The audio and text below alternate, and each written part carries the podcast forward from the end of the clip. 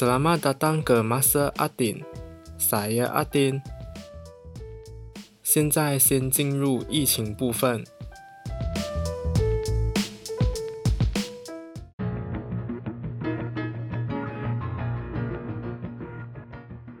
十四号到二十号的确诊病例中，有五天都是突破一千起病例，但十一月十八号的时候是新增六百六十例，二十号就新增九百五十八例。不过庆幸的是，确诊病例和痊愈人数的落差不大，所以希望可以不要再破千了。然后也在刚刚。国防部高级部长 Dato Sri Ismail Sabri 宣布，由于哥大、德仁嘎努、马拉哥和 Johor 这四个州属的疫情都出现好转，所以在十一月二十一号的时候会提前结束原定于十二月六号结束的 CMCO。但哥大的 Gulim、Johor 的 Mersing 和国大丁基则被排除在外，而格兰丹因为州内的病例持续增加。所以将从十一月二十一号到十二月六号落实 CMCO，希望大家继续保重啊！好吧，休息一下。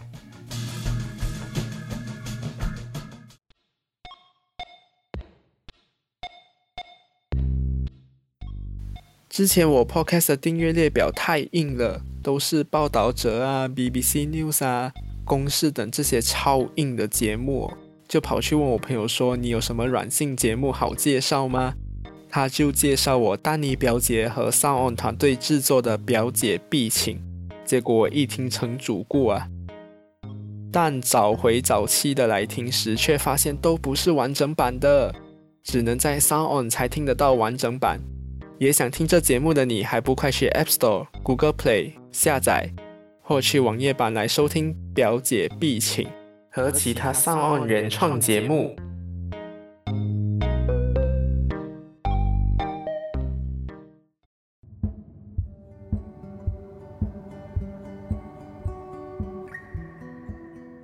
今天这集不是像之前那样快节奏，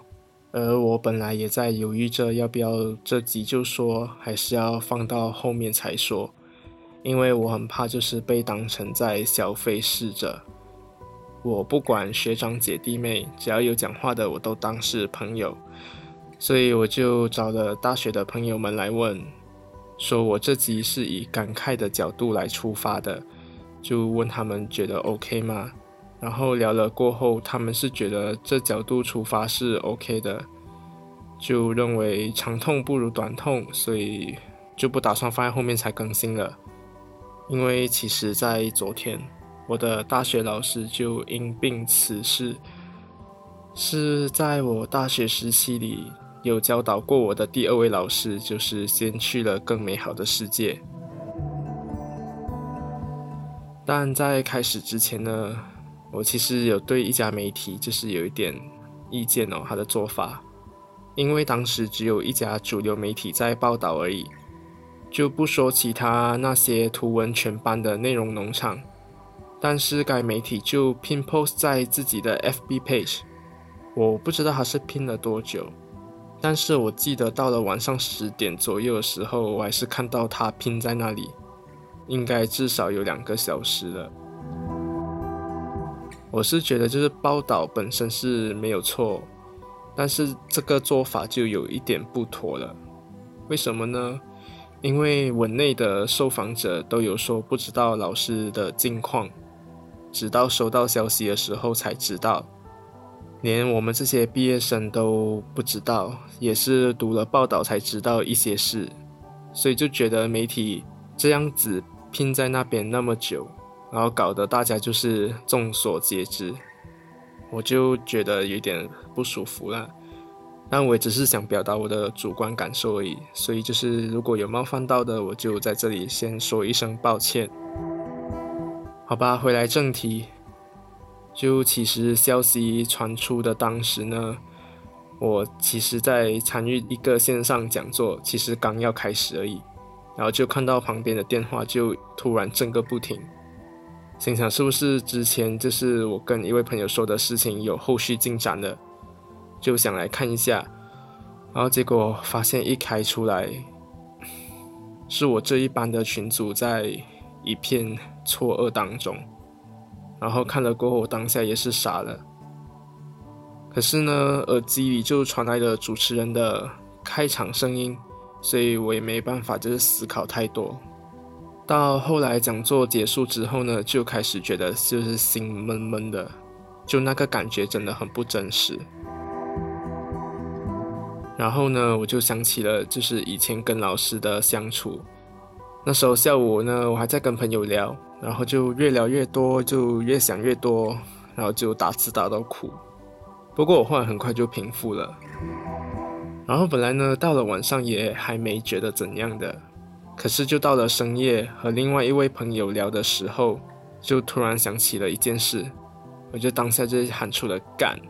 然后那种充满遗憾的感觉就整个直接袭了过来，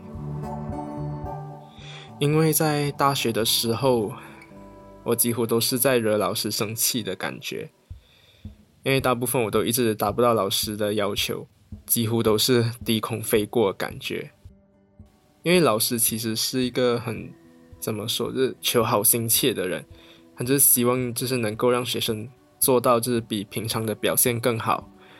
所以在求学的时候呢，我是很怕他的，甚至我老师说是有一点讨厌他这样子很像鸡蛋里挑骨头的行为。但是当学生遇到问题的时候，他都会尽他最大的能力来帮忙。那时候你就觉得他真的是一个非常暖的，一个超级暖男。所以老师基本上对我来说就是一位又爱又怕的人。然后为什么前面我会说到遗憾感爆炸？是因为就是有时候老师看到表现好的同学会奖励，很像送书啊等等这些。然后就看到朋友们都在分享，就是老师之前送他们东西或点点滴滴啊，就突然就想起了有一次，就是和另外一位学姐在一份作业里，应该是同分啊，没有记错的话，然后我们算是那时候是表现最好的，然后老师曾经在班上就是即兴 offer，就是我们可以一起约吃饭还是之类的，但那时好像也没有真的定下什么奖励啦。所以那时候怕他都来不及的我，没记错应该是很委婉的拒绝了。不过好像也是有其他原因啊，我也是忘记了。总之就是我们两个都没有跟老师要到奖励就对了。然后这里补充个东西才继续说得下去，不然大家会觉得很乱。就是老师当时候呢是有搞一个就是学生录 audio news 的小组。就是录了 audio news 过后，会发给本地的一家电台，然后就会在该电台上面播放。所以刚进大学的时候呢，就会要求大家就是录一小段音档，然后发给老师，就是给老师来挑选，看就是谁的声音是适合来当声优的。当时呢，我还是很怕生。因为我是一个就是还在适应大学生活的人，所以人生地不熟，声音呢就很不稳，所以录完了就是要发送的当下，就已经觉得就是不可能入选的，最后也果然就是没有获得老师的青睐。然后先说一件事，就是我就读的大学呢，是一个学年里面有两个长学期和一个短学期，所以时隔一年后的短学期呢，也就是因为之前我说的那一份作业，老师私底下就有来找我，就说我的声音跟一年前他听的时候很不同，然后老师就说有被我惊艳到。所以就想邀请我，就是当小组里面的声优之一，直到这实习前的学期为止，也就是下个学期结束而已。这算是很罕见的事情，但当时的我就是成绩都在及格边缘，然后有一点已经要应付不来了。如果接下去过后，下个学期呢都是那种很耗神的科目。然后其中一科呢也是老师会教的科目，所以当时就只好拒绝老师了。不过呢，那时候呢也其实还好没有接下去，